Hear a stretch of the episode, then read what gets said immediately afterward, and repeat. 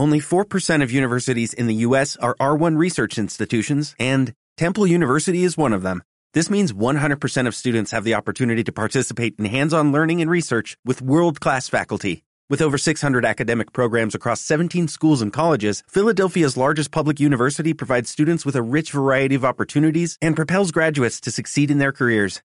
Temple University. Schedule a campus tour today at admissions.temple.edu/visit.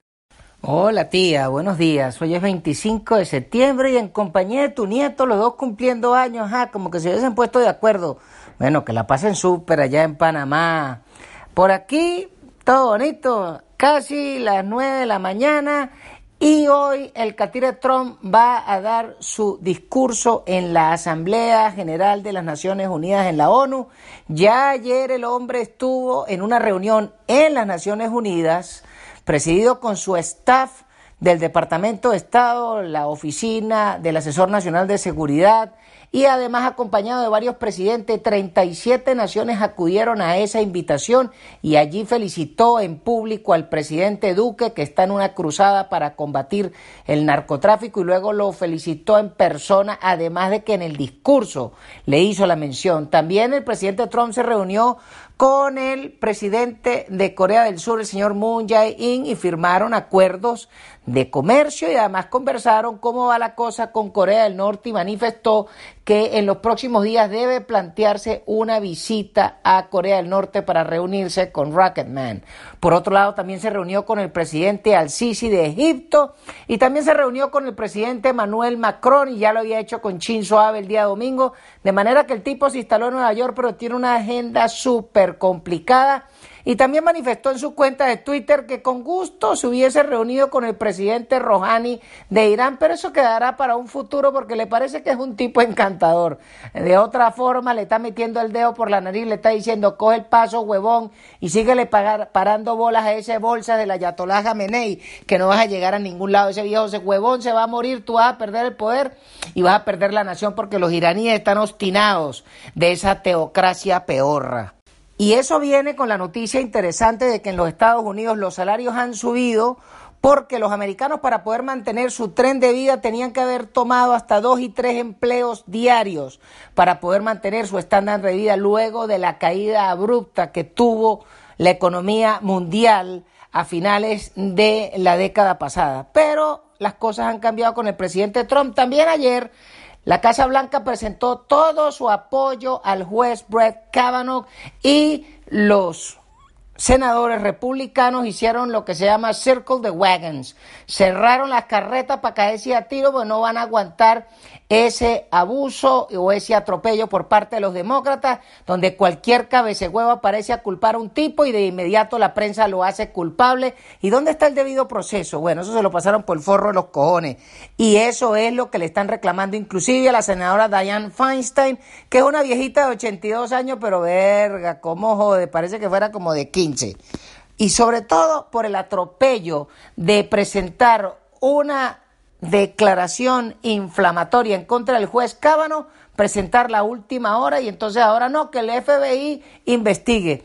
Algo así como que si usted manda una comisión del FBI a dibujar un camello, lo que le va a salir es un caballo. Bueno, eso es lo que están buscando los demócratas para alargar el periodo de votación y en el momento en que se den las vacaciones para ir a la campaña, pues no puede ser decidido esto, pero creo que el senador Chuck Grassley y el jefe de la mayoría republicana en el Senado, el señor Mitch McConnell, ayer lo dijeron claro, en el próximo futuro votaremos la moción para aprobar al juez Cábano. Así que al otro que le cayó piojito fue un banquero gallego oriundo de Urencia, aquí en Venezuela, el dueño de un famoso, una famosa casa de cambio que es la Socia de los Rojos, presentó una moción para comprar una casa de remesas en España y el Banco de España y la Audiencia Nacional le pintaron una paloma del tamaño del obelisco de Barquisimeto. Así es, este célebre gallego que se ha cansado de hacer plata con estas ratas, creyó que en su madre patria le iban a dar trato preferencial, pero resulta que una cosa es el gobierno socialista de Pedro Sánchez con el coleta y fraude de Pablo Iglesias y otra cosa es que el Banco de España tiene que rendirle cuenta a Steven Mnuchin, que es el secretario del Tesoro americano y el que se resbale con los rojos le va, lo van a empalar.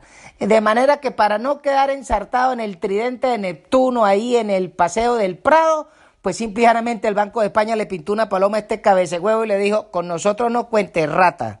Y al que se le puso el mundo chiquitico fue el señor Rod Rosenstein, que es el número dos de la Fiscalía General de los Estados Unidos, cuando tuvo una llamada con el presidente Trump y se van a sentar a conversar el jueves. Claro, porque este carajo se tiró hace un año un chiste jocoso de que, bueno, yo me voy a ir a la Casa Blanca con un micrófono a grabar al presidente y después solicitar la 25 enmienda de la Constitución para tirárnoslo con la mitad del, gabinete, del gabinete.